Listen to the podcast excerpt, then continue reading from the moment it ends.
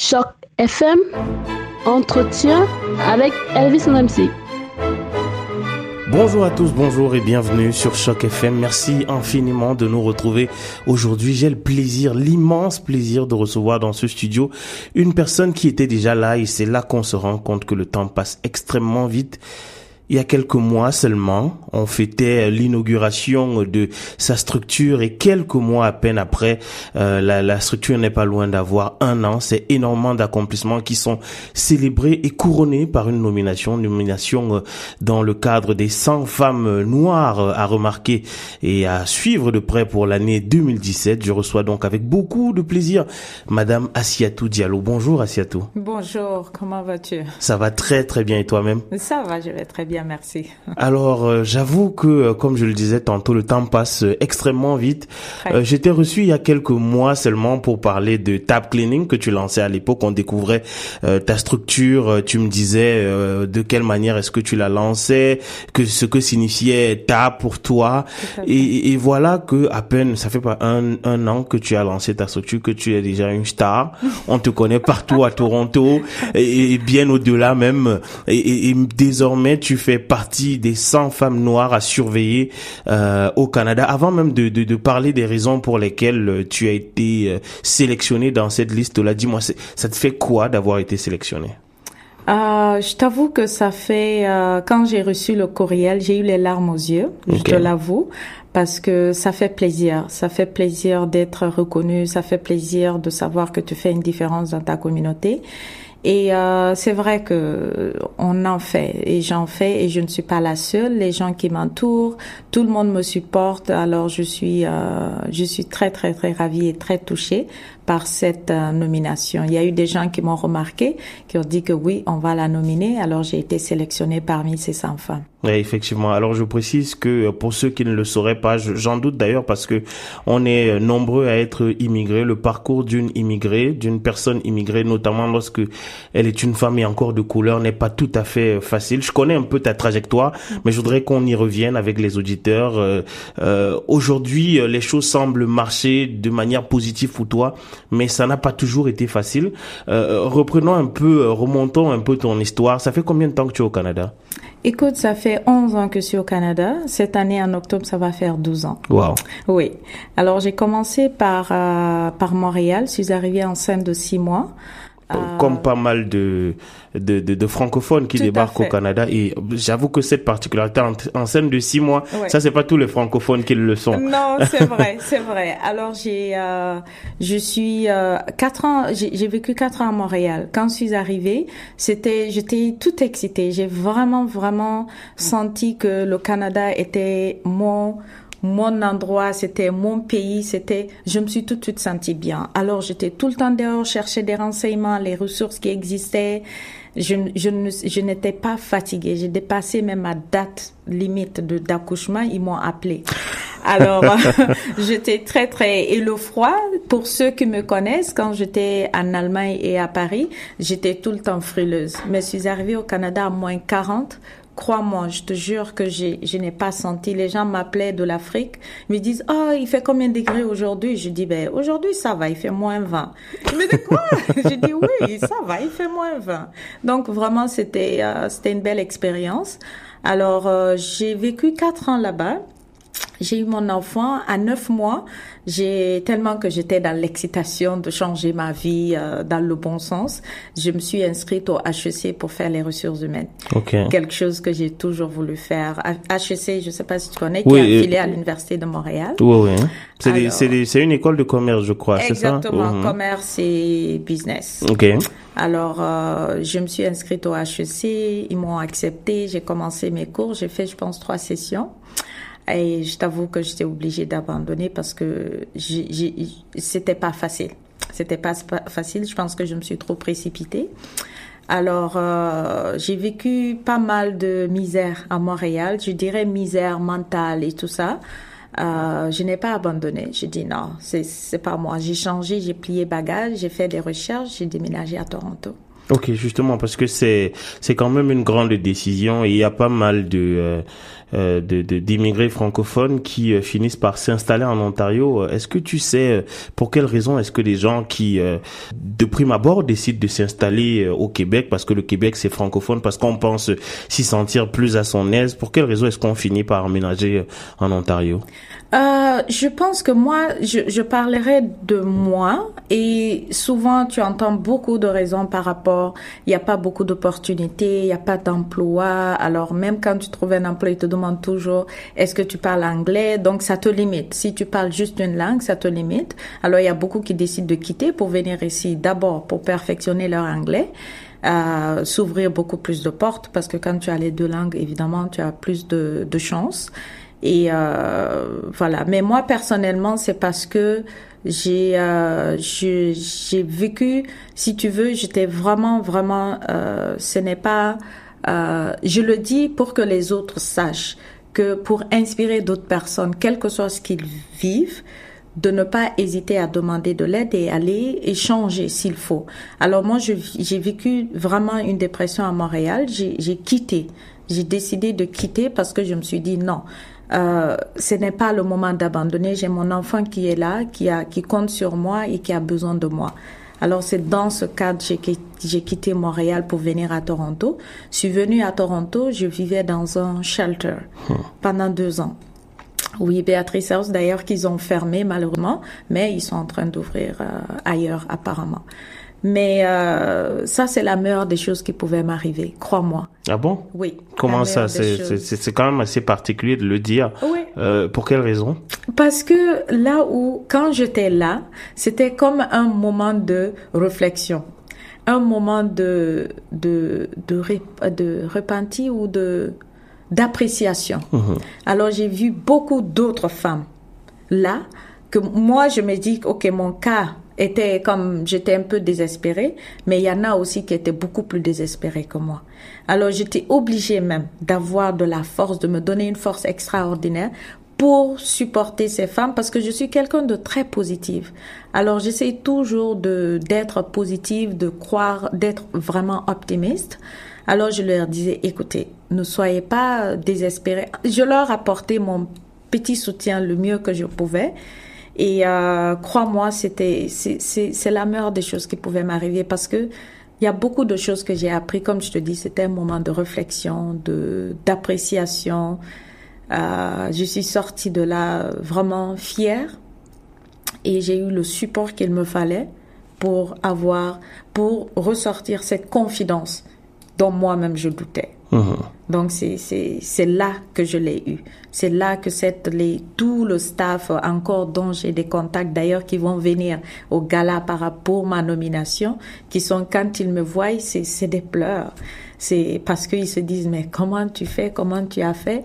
Ça, ça fait plaisir. Mais justement, c'est extraordinaire parce que, euh, je le disais euh, tantôt, tu as donc été sélectionné euh, parmi les, les 100 femmes noires à observer et à suivre, en fait, au Canada en 2017. Mais tu nous parles de cette situation dans laquelle tu étais et qui était pour le moins problématique avec un enfant à ta charge dans un mhm. shelter. Mhm. De quelle manière, et ça c'est vraiment pour les gens qui expérimentent en fait des difficultés euh, en ce moment et qui n'ont plus beaucoup d'espoir. Mm-hmm. C'est quoi ce qu'on appelle en anglais turning point? À quel moment est-ce qu'il y a eu euh, euh, ce, ce, ce, ce changement-là? Qui c'est qui t'a aidé à faire ce changement et entrer dans une spirale positive?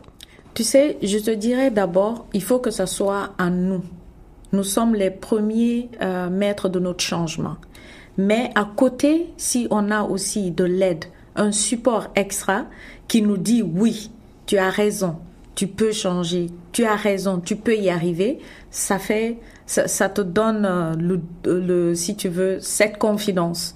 Parce que parfois on peut douter. Quand tu es dans cette situation et que tu vois d'autres personnes qui sont déjà stables et tout, ça peut te ralentir. Au lieu de te concentrer à arriver là où les gens dont tu penses sont stables sont, tu te concentres à dire, à te lamenter, à ne pas apprécier déjà ce que tu as. Donc c'est pour ça, ce que je dirais aux gens, c'est déjà essayer d'avoir confiance en eux et de savoir quelle que soit la situation. Moi, je me dis, il y a une chose que je, dis toujours à tout le monde, tout ce qui arrive, c'est toujours pour une bonne raison. Et parfois, on peut dire, OK, c'est un malheur. Parce que tu te dis quelque chose t'arrive, pour toi, c'est un malheur.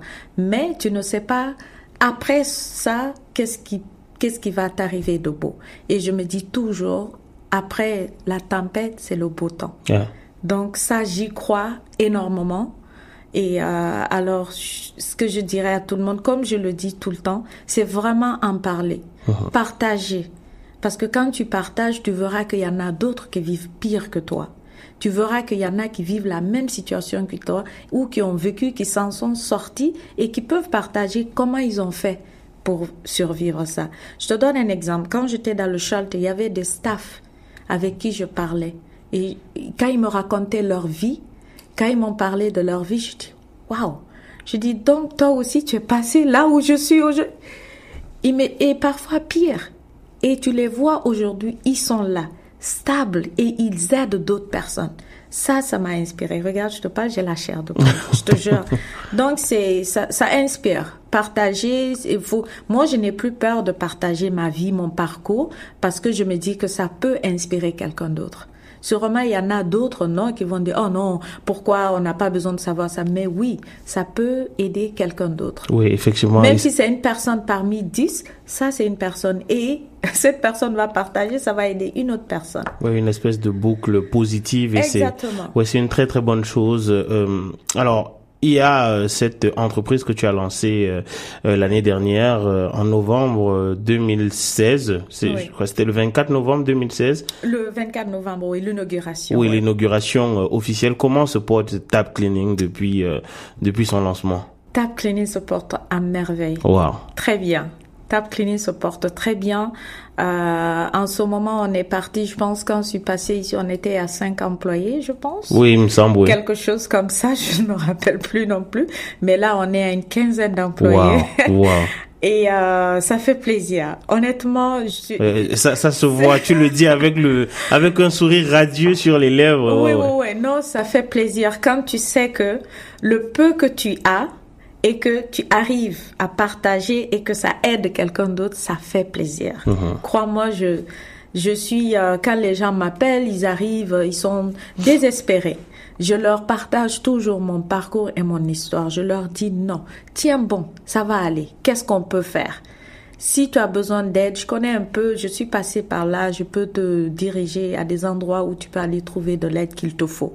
Ou si je peux faire quelque chose. Alors, toutes ces femmes qui passent par une femme ou hommes qui passent par notre entreprise savent que je, je vais toujours essayer, je, je, les ai toujours en dehors qu'ils soient des employés de Tap Clinic parce que moi, j'ai eu de l'aide de quelqu'un d'autre pour arriver là où je suis.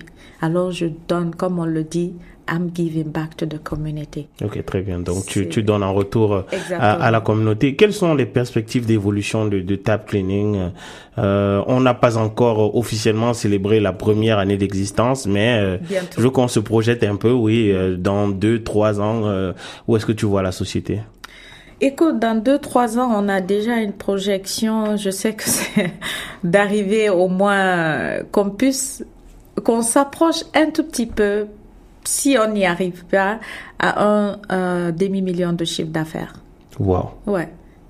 Wow. Alors ça, c'est très, très impressionnant. C'est, oui, oui, je sais. Et tu sais, euh, c'est vrai que j'ai rêvé d'avoir une entreprise, j'ai rêvé d'être à mon propre compte, c'est arrivé. Alors aujourd'hui, je le dis, je rêve dans les trois, quatre prochaines années qu'on arrive, si on, qu'on arrive à au moins à un demi-million de chiffre d'affaires. Oui, effectivement. et, euh, et, ce sont les rêves qui euh, permettent d'atteindre des objectifs et chaque fois on concrétise des rêves et on se fixe de nouveaux objectifs. Alors je faisais allusion à, à ce classement-là, à cette liste en fait des 100 femmes noires à observer en 2017 qui est d'ailleurs euh, publiée par le Canada International Black Women Event, c'est-à-dire le l'événement canadien international consacré euh, aux femmes noires. Euh, qu'est-ce que c'est censé signifier euh, d'apparaître sur cette liste-là? Ça veut dire que